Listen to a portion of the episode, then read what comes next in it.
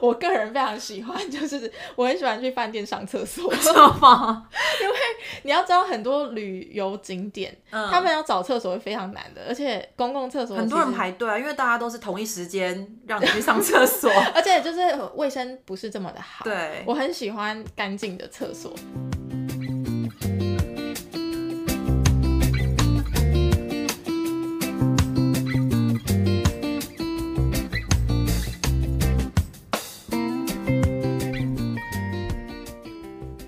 好，欢迎收听美国生活杂记，我是 Fiona。你是否曾经好奇，为什么高级饭店都要如此金碧辉煌呢？为什么美国五星饭店的设计跟亚洲五星饭店比起来是这么无聊？今天我们邀请到的大来宾是在美国工作的饭店设计师 Chi Chi Chen，要来跟我们聊聊他在这个行业所做过的五星饭店案子中有什么有趣的事情，以及在这个行业里面不可说的秘密。我们欢迎 Chi Chi。Hello，我是曲曲倩啊，我是一开始来美国读书，后来留在美国工作的室内设计师，那目前已经工作八年了。呃，先跟大家介绍一下为什么，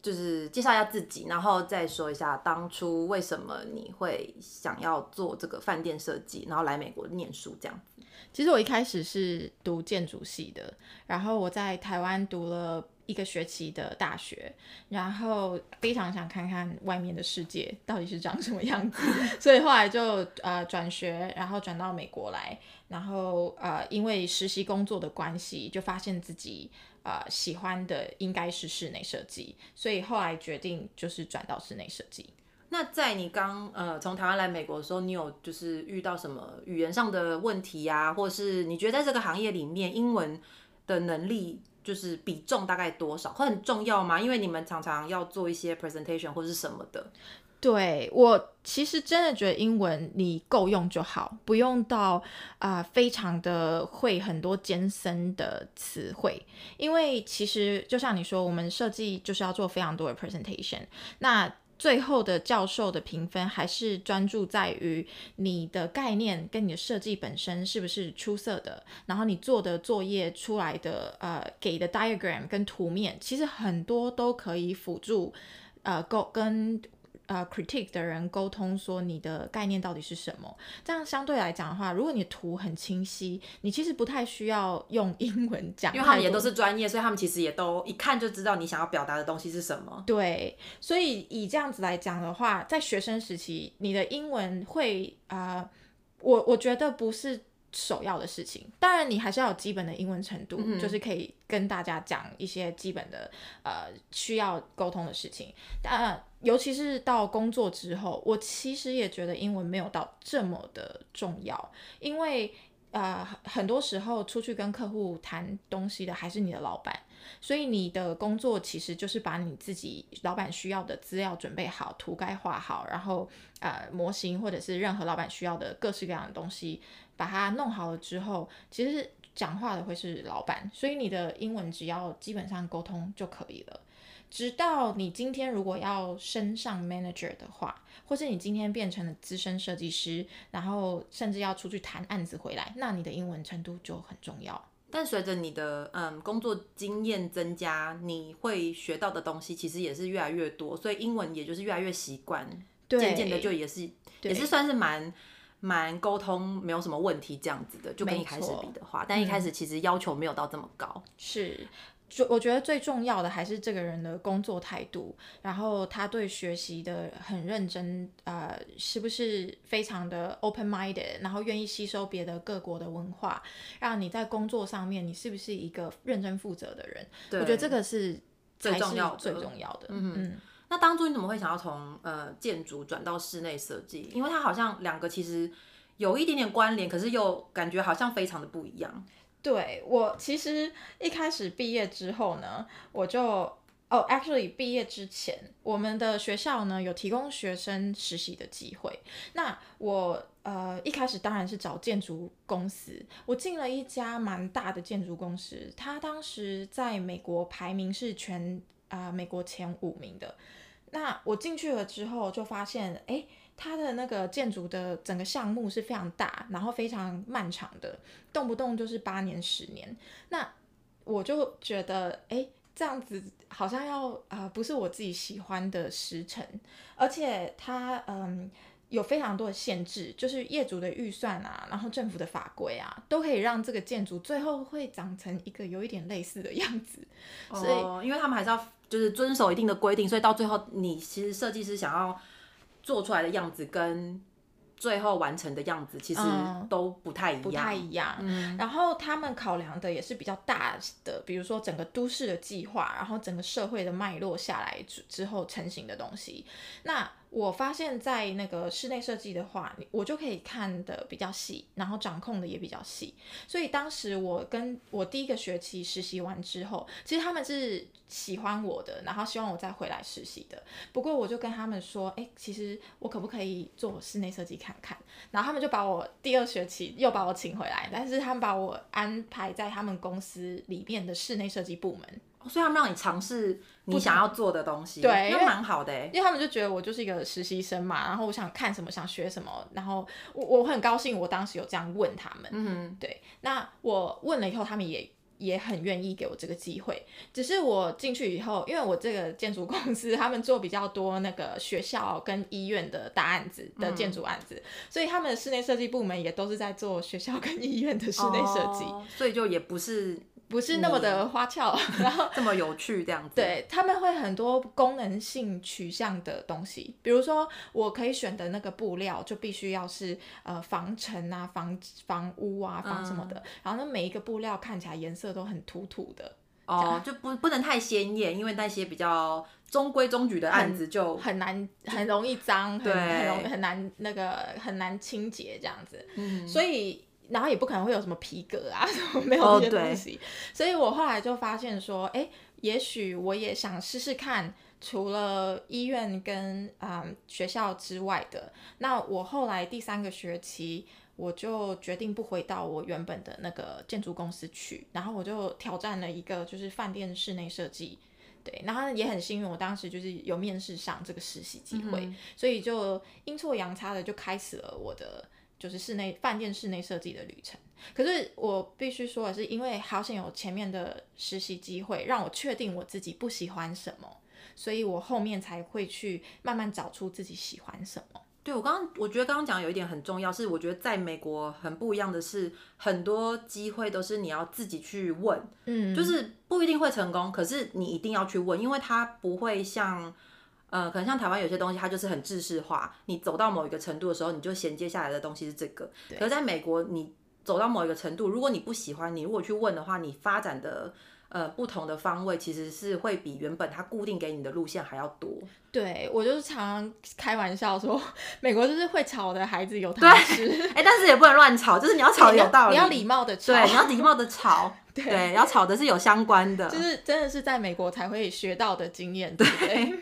那你后来为什么会呃决定之后就是呃工作，然后为为什么会决定想要留下来生活？我我就是嗯。当然，我实习就是有这些机会之后呢，我就发现说，哎，快要毕业了，我真的必须认真的找一个工作了。然后我当时评估了一下，觉得自己回台湾可能比较台湾其实没有这个饭店的设计的公司，非常非常的少，然后也比较没有接到高端的案子。然后我当时因为真的很喜欢这一块，所以我就决定留在美国。那还有另外一个原因就是非常现实，就是美国薪水比较高。我我喜欢这个啊，就是真的是真的没错啊。对，所以我后来就是因为我之前在台湾也有一些继续读建筑系的朋友，然后我询问了一下，发现。哎，真的，也许我应该留在美国，再试尝试着工作看看，而不是一读书毕业就回去。所以我当时就决定，那我想要在这里摸索看看一个不同的路。之前是不是有个新闻，就是哎是新闻吗？反正他就是说建筑的。呃，那个要求的薪水，然后老板觉得他要求太高，可是他其实已经有两三年的经验。大概呃发生在三个月前的事情。哦，真的吗？对，这这个是嗯三年六万，简单来讲，就是某一个某一个那个呃学生呃某一个面试的人，他呃三年的工作经验，想要要求六万块每个月的薪水，然后那个老板就是比较嗯。sarcastic 就是稍微的开玩笑说，哇，三年要要求六万，你肯定是这么厉害的人才，对你曾经这么厉害的人才，我不见一下不行这样。然后大家就开始讨论说，哎，难道在台湾三年的经验拿六万块的薪水是一件不可能的事情吗？但是那是合理的要求吗？以你们业界来说，呃，不以不以美国的薪资换算啦，就以如果是台湾在三年台湾，我我觉得就是因为这样子被讨拿出来讨论，因嗯为其实，在三年在台湾要要求六万是很少啦，没有人这样子给薪水。但是为什么会引起舆论？就是大家开始在反思，那台湾的人才不值得三年六万吗？就是一个 question mark。嗯，了解。对，但在美国的话，肯定是多的啊，对啊。对，那像我们通常就是一想到室内设计，大家都会想到是比较是住宅型的室内设计师，或是嗯，比如说店面的，就是比较算是小空间。嗯那为什么你一开始会选择就是要挑战那种饭店这么大的 case？可能因为我一开始就是建筑的教育出来的，所以我思考规模会稍微大一点。那我也是喜欢大的规模的案子，那我就会发现，嗯，因为饭店的设计里面有非常多的 program，它牵涉的那个顾问就非常多，所以你可以学到各式各样不同领域的东西。像我自己。目前就会必须要接触不同的饭店品牌经营，然后甚至它的水疗设施啊，就有不同的 equipment 嘛。然后呃，餐饮文化也是饭店里面都会有餐厅，所以你也要设计餐厅。哦，对，你的宴会厅啊，就婚礼的礼堂，其实也是宴会厅的一部分。然后还有包括像我之前设计度假村的话，它里面自己有一个博物馆，是属于它自己的。这么妙。对，那如果你是赌场，你也要设计剧院，所以其实你就可以摸各式各样不同的。我觉得对一个嗯很喜欢设计的人来说，你有非常多发展的空间。对，就可以设计到各式各样的东西。，对，只是说它的工期也是比较长，嗯，因为你看一个案子规模这么大，那光是室内设计的部分可能就是两到五年，如果你稍微卡一下，可能甚至八八年、十年都是可能的，所以这是一个呃不是每一个人都可以接受的部分。那像刚刚讲到饭店里面有很多不同种类的嗯设计项目，那以餐厅来说好了，你们也是要设计每一间餐厅里面的内容吗？还是是看到时候哪一个品牌驻呃进驻之后，他们自己再依照自己的品牌风格跟他们自己的设计师去设计他们店里的。很好的问题诶，因为早期谢谢。早期早期我们真的是设计全部的东西，嗯，因为在啊、像我我接触过的，比如说比较大的五星，它里面可能有六间餐厅，就很它有 buffet，然后有 specialty restaurant，然后有那个就是那种很简单的 to go，然后可能 rooftop 又有一个 rooftop bar，所以它就是有非常多各式各样不同的从早到晚不同的饮食空间。那我早期其实就是全部包给一家公司，但是近年来，他们那些管理公司发现说，嗯，也许有你可以同时请两个不同的建筑公司，那其中呃不同的室内设计公司，其中一个室内设计公司非常的擅长餐饮的东西，对，然后他就会刻意的把这两个分开，就是你就负责设计呃呃公共空间跟客房，然后另一间公司专门设计它的餐饮，也是有的。所以你就是主要把呃空间先规划出来，然后再呃 individually 的去做设计，发包给另外一个另外一个室内设计室内设计。或者今天他是一个非他自己已经是非常有名的米其林餐厅了，嗯，他自己本身就有自己规呃合作的室内设计师。那这个酒店如果又非常非常的希望这一间餐厅进驻的话，他就会说好，那你想怎么样就怎么样。哦，所以也是看你的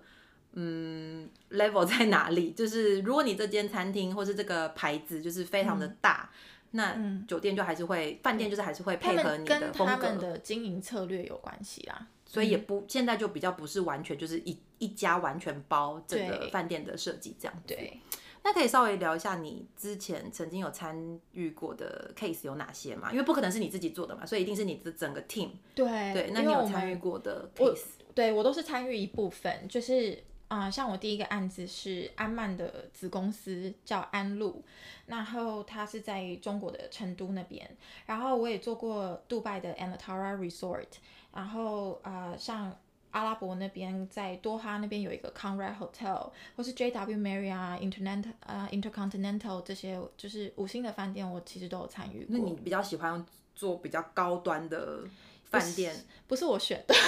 公司公司比较喜欢做这个。对，就刚好他们的 budget 预算是在这个方面。但是其实我必须说，近五五年来，那个五星饭店有慢慢步入四星的，就是他们有慢慢的。调整一些调整，对，因为就是四星到五星，因为五星感觉就是比较没有办法负担的，就是比较少数群人可以负担的一个部分。可是四星好像三号你可能有一些呃 promotion 啊，还是有一些什么 sales 的时候，就是。大部分的人其实也是可以，对，比较亲民。我我觉得五星的饭店其实可以很平易近人，因为你要知道整个饭店 industry 在美国是叫做 hospitality industry，嗯，意思 hospitality 意思就是说接人待物，也就是说来者是客嘛，那我就是来招待你的。所以其实虽然它听起来五星好像很遥远，但嗯，他的态度永远都是来者是客。就来者不就是希望你可以来啦，不会想要让你有呃距离的感觉这样子。对，所以这一些五星的饭店，他们的态度一直都是这样子。那其实这样子的呃观念也是延续到四星饭店，就基本上你一个人要营运一家饭店就是这样子的心态。然后，呃，四星饭店为什么会最近比较崛起？是因为五星饭店的成本跟预算真的很大。那有一些人他可能只是要商务旅行，他根本不需要这间饭店里面有 SPA，他只是想要呃一个简单的短暂的住宿，但是他又有某种程度上讲求 quality。那这时候四星饭店就会是一个很好的选择。嗯，我常常举例说，呃，像五星饭店，你如果要出去的话，它可能就是配给你一台 B M W 的车。嗯，可是如果四星饭店，它可能配给你一个 local 的什么当地编织的一个竹篮，然后里面的的脚踏车，然后你就会觉得你可以骑着这个脚踏车去呃体验当地的文化。在外面绕一绕，你就不需要坐在 B M W 里面，就是也是高级，但是比较 down to earth 的高级。对，它是一种生活形态，生活对，比较融入这样子。所以四星饭店也是最近的 market 是非常强劲的，因为大家开始对于高级的这个概念有不一样了，嗯，就不只是嗯。好像是金碧辉煌的高级，但是其实生活上的 quality 提升也是高级的一种。啊，包括像健身房好了，以前的人比较重视水疗，但是现在的饭店他们很重视健身房要有很好的 equipment，因为大家可能觉得哦，我对身体的呃舒缓已经不是局限在别人帮我按摩了，我自己啊好好的做一场运动。然后做一场瑜伽也是一个很棒的让身体有啊休息的方式，就概念不一样，所以现在做的发展的方向也就比较没有像以前那样子，就是一定要都是别人服务你的感觉，就是你自己可以做的，嗯，真的去享受的这个东西，也是也是生活的提升这样。没错，没错。那刚刚说工作了八年，有没有在嗯工作这些年当中有什么印象比较深刻的事情？哦，我有一个印象很深刻的项目，刻骨铭心。它是它是我的那个第一个项目，就是我刚刚说的安曼的子公司安路。因为安曼是一个非常非常高端的品牌。那我当时就是呃刚进到这个业界，我对于自己的老板接到了一个这么大的案子，我是非常的。就是不知不知所云的，我就我我老板就非常兴奋，然后就说我们现在有这么棒的一个项目，对。然后我后来去做了一些资料，才发现哇，这项这个安曼很厉害耶，这样。然后，但是我们是做他呃新当时新创的一个品牌叫安路，也就是安曼公司跟中国他们签约。那安曼它厉害是因为它的那个选址非常的特别，就是它的地点都是。几乎是文化保护区的地点，所以它就是有一种遗世而独立的感觉。然后住一晚都是要啊一一千美金以上，就是可以到两千三千都可以的的一个饭店。然后我们当时呃这个项目在中国，它是选址在四川成都里面有一座山叫做青城山。那这一座青城山它也是历史保护的一个地点。因为它是中药的发源地，嗯，然后它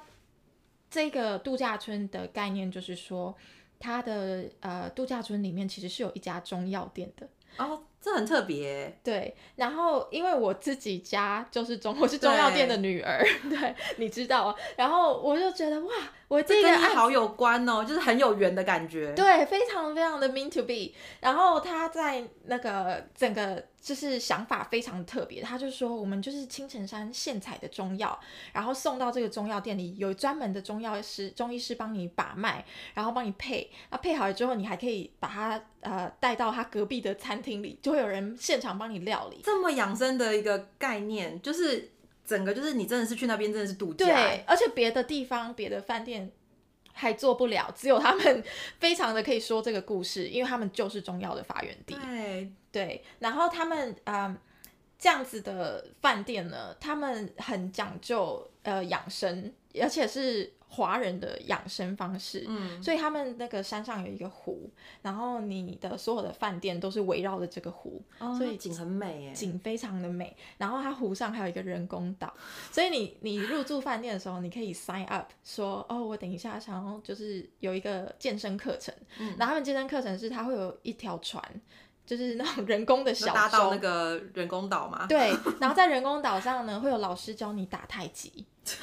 真的整个很就是很融入对他们的当文化，当地文化跟养生的概念。对他没有要做 yoga，他是打太极，他是打太极，对 然后这样子的案子呢，我这么期待，然后做了一年，结果他后来无疾而终为，什么？因为就是他的业主突然不知道怎么，那可能被和谐了，我也不知道，啊然后他就突然就是说，哦，我们这个案子决定不做了。是跟就是地点选的有关系吗？因为如果是呃文化的话，文化遗址的话，可能有些东西不太。其实我们的业主就是中国政府本身，哦，所以这个地点是他们的，就应该是上面有一些有一些政策，所以不知道的。后来就取消，好可惜耶。对，所以我我第一次就发现啊、我进了这个职场，做的第一个案子，然后做了这么久，然后投出这么投入这么大的心血，结果一年后他他他就没了。然后这是这是我人生中觉得说哇，被打入现实社会的第一课。那我问一个比较现实一点的，那这样子以薪水方面来说的话，它是你要整个案子做完才有结算吗？还是你们是分阶段的？哦，所有的设计费都是付阶段性的。所以就看你做到哪个阶段就付，就是立刻就是付到哪个阶段所以我的公司是没有赔钱的，因为哦我们就是、呃做到哪里他就付到哪里。嗯，只是说今天如果设计师有偷跑的话，就我们就是你自己多做就不算这样子。对对，然后我觉得呃钱的损失是另外一回事。是美国对于就是 managing project 这件事情上还是比较严谨的，嗯，所以比较不会有什么客户不付钱，然后你还继续做这样子。是当然，可是就是也是做了一年，然后忽然没有了这个东西，至少钱也要拿到啊。这真的是最大的遗憾。对，对，那像你嗯接触的案子都是国外的，以美国来讲都是国外案子居多。那你有没有什么在做这些案子的时候，跟其他国家的人沟通上有什么困难吗？或是呃观念啊，或是双方期待值来说比较印象深刻的事情？呃，我是知道说每一个案子其实都要跟当地的文化磨合，就是你手里接到一个案子的时候，你要赶快去做这个地方的资料。嗯虽然说每一个管理品牌有不同的管理规范，有一些品牌非常的需要，嗯。呃，它非常讲究它的餐饮文化，那有一些品牌非常讲究它呃有客房是非常舒服的这样子，所以这是你第一步要做的资料，就是你接到的品牌是什么。然后第二部分你还要去做当地的文化的的 Research research，因为你这样子两个结合之后，你还才你才可以激荡出不同的火花，然后按照你这给出一个不一样的新的饭店的发想，然后去做出一个不一样的设计。所以，呃，我举一个例子，例子是我之前做过，也是一个中东的案子，嗯，然后他，嗯，他很特别，他他这管理公司想要做泰国的文化，可是地点是在中东的在中东饭店，然后要做泰国文化因为，他当时就跟我们说，而且这是我们几次经过非常多次沟通决定还是要做泰国文化的饭店。哦，是我们后来建议他，然后他也这么决定的，哦因为因为其实当时你要知道，杜拜当时已经有非常多的饭店了，嗯，那每一个人都在做，那我们就要做中东风格，中东风格。可是你就会发现，所有的饭店最后都长一样。哦，对，因为风格就是大概就是这样，你对能你能延伸出来的东西也都大同小异。，对，那因为这个品品牌它是 Anatara，它当时在呃泰国有一个非常成功的项目，那个项目等于说替 Anatara 定掉了，所以他们基于过往成功的经验，他们发现说泰国跟中东的文化其实有一些关联的。嗯，那我们的职责就是要找出这些元素，然后把这些东西再用设计的方式，然后把它又重新体现出来，但是又跟中东的一些文化做结合。那我就觉得其中一个例子就是，比如说 SPA 好了，因为中东人他们是有 hammam 这个文化的，嗯就是有人帮你搓澡的，对。然后他们我们就要做一个 hammam，、可是要带一点点泰式的那种 lay back 的 attitude，嗯哼，然后嗯，反正我们后来就是想一个方式，然后尽量的使用这些呃不同的元素去把这一个 hammam 的的形式用泰国的的 attitude 去呈现出来。哇，就是 somehow 有点冲突，可是又 make sense 的感觉。对，它甚至可以激荡出很多不同的火花。嗯，嗯，那你这样子，嗯，在这个行业，刚刚说八年嘛，有没有就是 一起工作的人有什么嗯讨厌的行为，或者是你比较看不下去的，有些什么黑幕啊，或者是因为感觉好像设计界竞争很激烈，感觉会有一些嗯秘密还是什么的。哦，嗯，因为你要知道，职场就是社会的缩缩影 对，所以其实你，嗯，你如果想到的一些社会的问题，在职场里一定都有，就是不同种族的人在一起，那到午餐时间就看每个人吃的饭都不一样，对，这是一定的嘛。然后设计师之间，呃，又比较一定也是会有一些职场的角力，所以，嗯，像我们也常常会知道说，哦，某间公司他们的年资就是可以不用考虑，因为他们常常就是没办法给你薪水，就只好帮你升职，或者是所以他等于是其实他实际工作的年份没有那么的久，可是他的 title 是很是大，很大的，所以他其实也是就是空有职职称，没有实力的对那一种。有这种情况，有一些公司会有，那有一些是相反嘛，就是他可能做的要死要活，然后还是一个小小设计师。对，但是他可能薪水是高的，所以你要 哪一种，你要 title title 跟呃薪水不一定成正比。嗯，就每一间公司都不太一样，嗯所以这也是你如果要跳槽的时候，那个对方也其实大概也会知道，也会问你。然后甚至像呃 social media 崛起之后，有一些人可能他们本身在 Instagram 就是已经是一个小有名气的网红，对，那他今天要来呃呃 apply for a job 的时候，他可能就是因为他有经营他自己的品牌，所以他可能觉得说他也可以升任一个比较高的职位，也是有这种情形发生。那就看公司是不是需要这样的人，因为你你你他的嗯名气可能也会带来一些正面的影响，对公司之类的吧。可是我其实个人不太重视这方面，因为嗯毕竟就是啊、呃我们饭店毕竟讲求的专业是很很多美感的，嗯所以我不晓得那个网红的名气会不会某种程度上影响到你的工作表现。嗯，嗯，那你这样觉得大公司跟小公司的差别？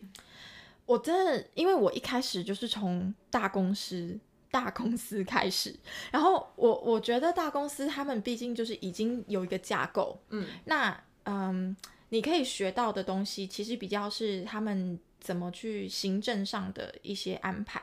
那我个人觉得，嗯，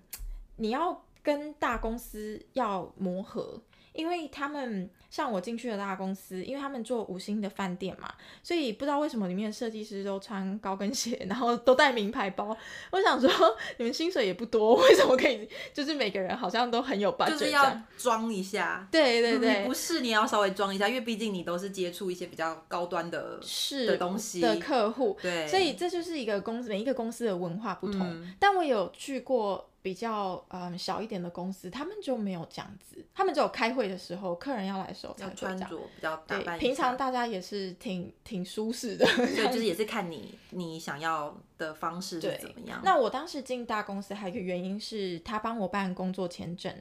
因为大公司好像比较呃会去帮学生做这件事情，所以我蛮幸运的，就是。呃，在大公有大公司愿意请我，然后也是做高端的饭店，是我想做的，然后又帮我办工作签证，那可能真的薪水就是不是很好，那我自己也明白，然后我也 take the deal，所以这是你要取舍的部分。对，你就是有偶尔是是要为你自己想要的东西要有妥协这样子。对。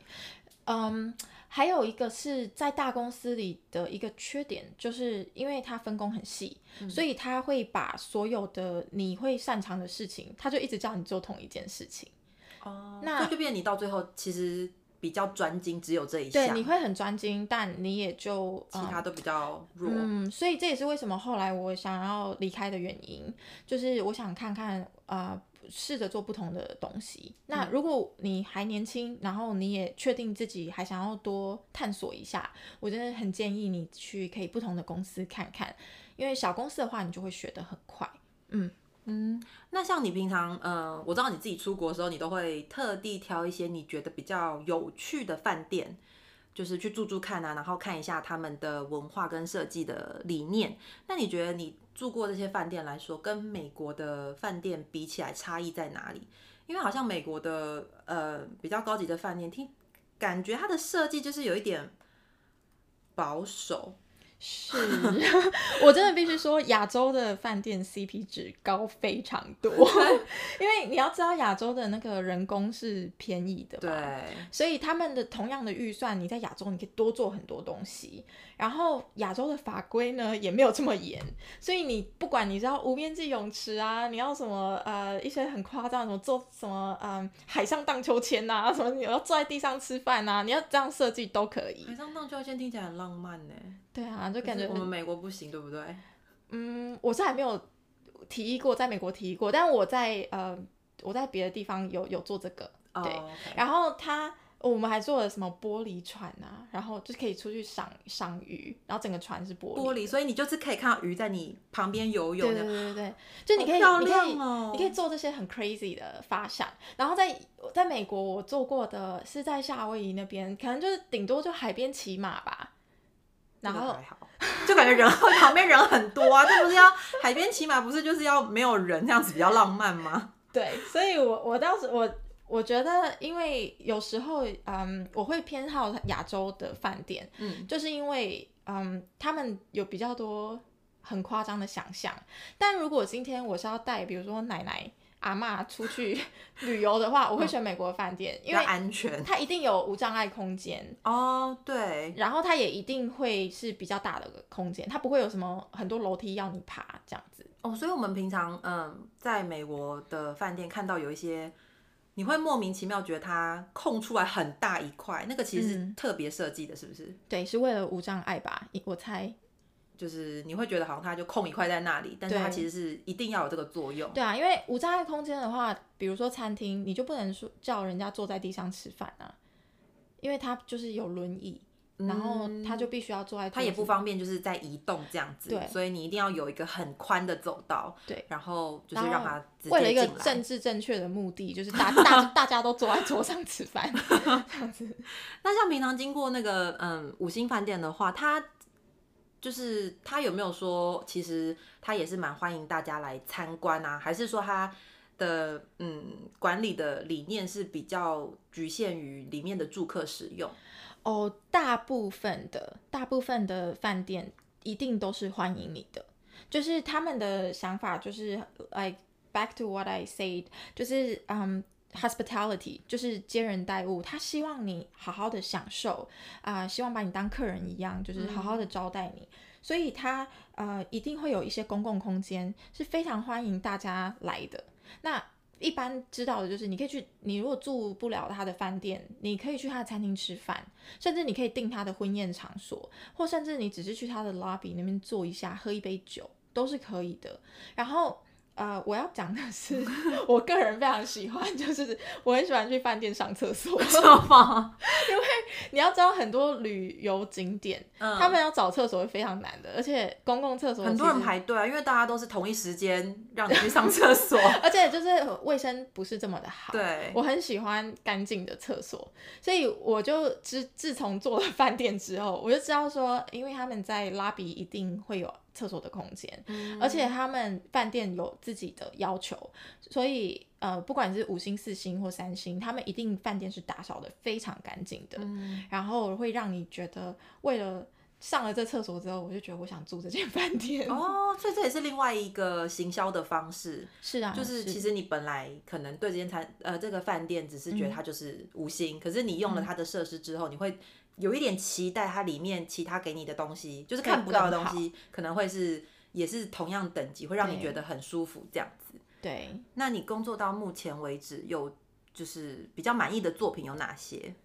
嗯、我自己很喜欢我当时在杜拜做的那个，就是泰国的那个 Anatara。嗯，那我会一直，其实我我满意的作品，嗯，我先说这是都不是我自己一个人的，都是当然就是这个大大对都是团队上很多人一起付出的，只是说有时候你会遇到一些案子，它会让你自己也成长。然后你刚好遇到了一个非常棒的团队，然后你的老板也教了你很多东西。那我就偶尔会遇到这样子的案子，像有一次有一个案子，我就啊、呃那个老板非常的喜欢我呈现给他的东西，所以他突然就说啊，不然你放手做。那我也很忙，所以你就做这个吧，这样所以就真的就是你自己在想要做什么，你就对，然后我那时候就觉得哇，我好像要登短廊了，我要我要 我要突然自己去 carry 一个呃概念发想，嗯，那你必须嗯。你必须很珍惜这个机会，因为搞不好这次做不好，下次就没有了。对，所以我当时就呃给了他一个蛮大胆，我就说我我我整个空间要做白色的，因为它是它也是一个 SPA，然后他就呃老板就突然觉得哎。诶对啊，其他地方都金碧辉煌、花花绿绿，突然来一个纯白的空间很，relaxing。对他觉得这是非常嗯蛮跳脱的一个概念，所以他很喜欢。然后只是说他后来也教会了我很多是，他就跟我说，好，白这个概念很好，但你需要不同的元素去衬托它，你要有阴影，你才会衬托。光亮，所以他就开始给了很多不同的想法，就丢给我很多东西，然后包括，所以我后来就改了很多，就是 texture 啊，然后我就希望整个空间虽然是白，但它白的很丰富，所以哦，那很难的，因为白就是一个很对不能死白，对，就是一个很 plain 的颜色，它没有任何的的怎么说？对，就是你要用很多不同的元素去让它这个白没有这么的单调，是。那这个真的很不容易。所以我们后来我就觉得从这个项目里面，我自己也学到非常的多。嗯嗯，那呃，聊到做了这么多东西，那你还记得当初面试的时候是怎么准备的？嗯呃，我当时就是因为是建筑，然后转到室内设计，然后虽然只是一个实习生，可是我觉得你进一个公司的时候，你都要把它当成一个正式的工作来对待。当然，对，所以呃，他们一定也不期望我有任何呃经验是跟饭店有关的。嗯所以如果你是一张白纸，就是一个刚毕业学生想要进来这业界的话，我会建议你准备你告诉别人你到底有什么样的技巧。就是你在学校学习的时候，呃，不同的 program 啊，然后或是你呃会，你很会很会画图，你很会呃做模型，你很会就是做材料板，什么都可以。但是你要告诉别人说，我可以帮助你公司什么。那如果你是已经在这个业界几年了，有一点点的经验的话，然后想要转类似的公司想要跳槽，我就会建议你，嗯，当然拿出你过往的作品以外，多展现你的个人特质。嗯，我要说一个经验是，我记得我第一次去面试的时候，我是穿那种西装，就是西装外套，那长得像一个律师要去面试这样子。然后我一进去的时候，当然他们也知道我是菜鸟，就刚毕业的那个 fresh fresh fresh 的那个人。然后他们就是，呃。我事后回想，我觉得，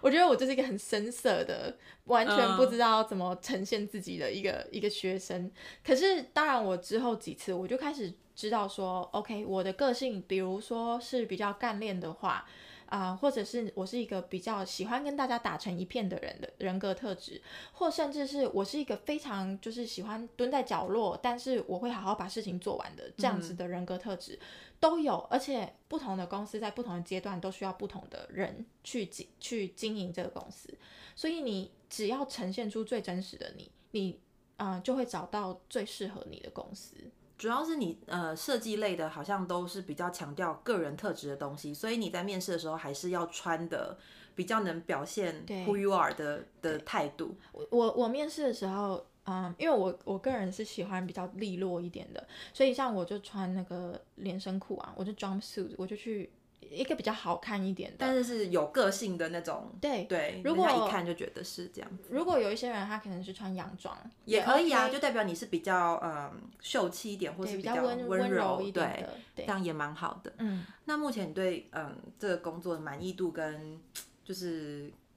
未来有没有什么别的计划？会想自己开工作室吗？嗯，我真的很喜欢饭店这一块。然后饭店这一块，如果要自己开工作室是非常困难的一件事情。首先，你光是要跟这些管理公司打人脉，你就必须要很强的过往的作品。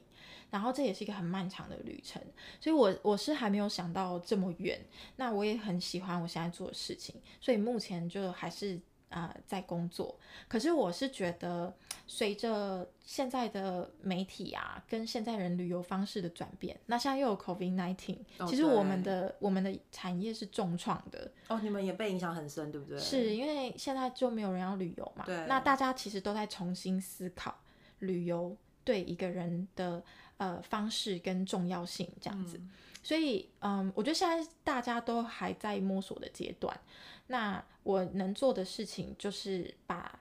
呃，不断的去思考这件事情，然后希望到时候会有一个比较好的解放，因为我其实觉得旅游还是现代人不可或缺的一个部分，对，只是它的形式可能会改变。我觉得旅游真的蛮重要的，就是是一个很好拓展国际观的方式。嗯，对。那在饭店的话，就是你也可以体会到很多比较多，可以体会到文。嗯，当地的文化，哎，对我们饭店还很喜欢讲故事 哦。对啊，你刚刚 那几个案子，其实它都有连接当地的背景啊，跟一些故事在里面。没错，我们觉得那个养生的好可惜哦，我真的，我觉得那个好好喜欢哦。好，谢谢你今天跟我们的分享来聊天，谢谢邀请我。我是 Fiona，我们下集见，拜拜，拜拜。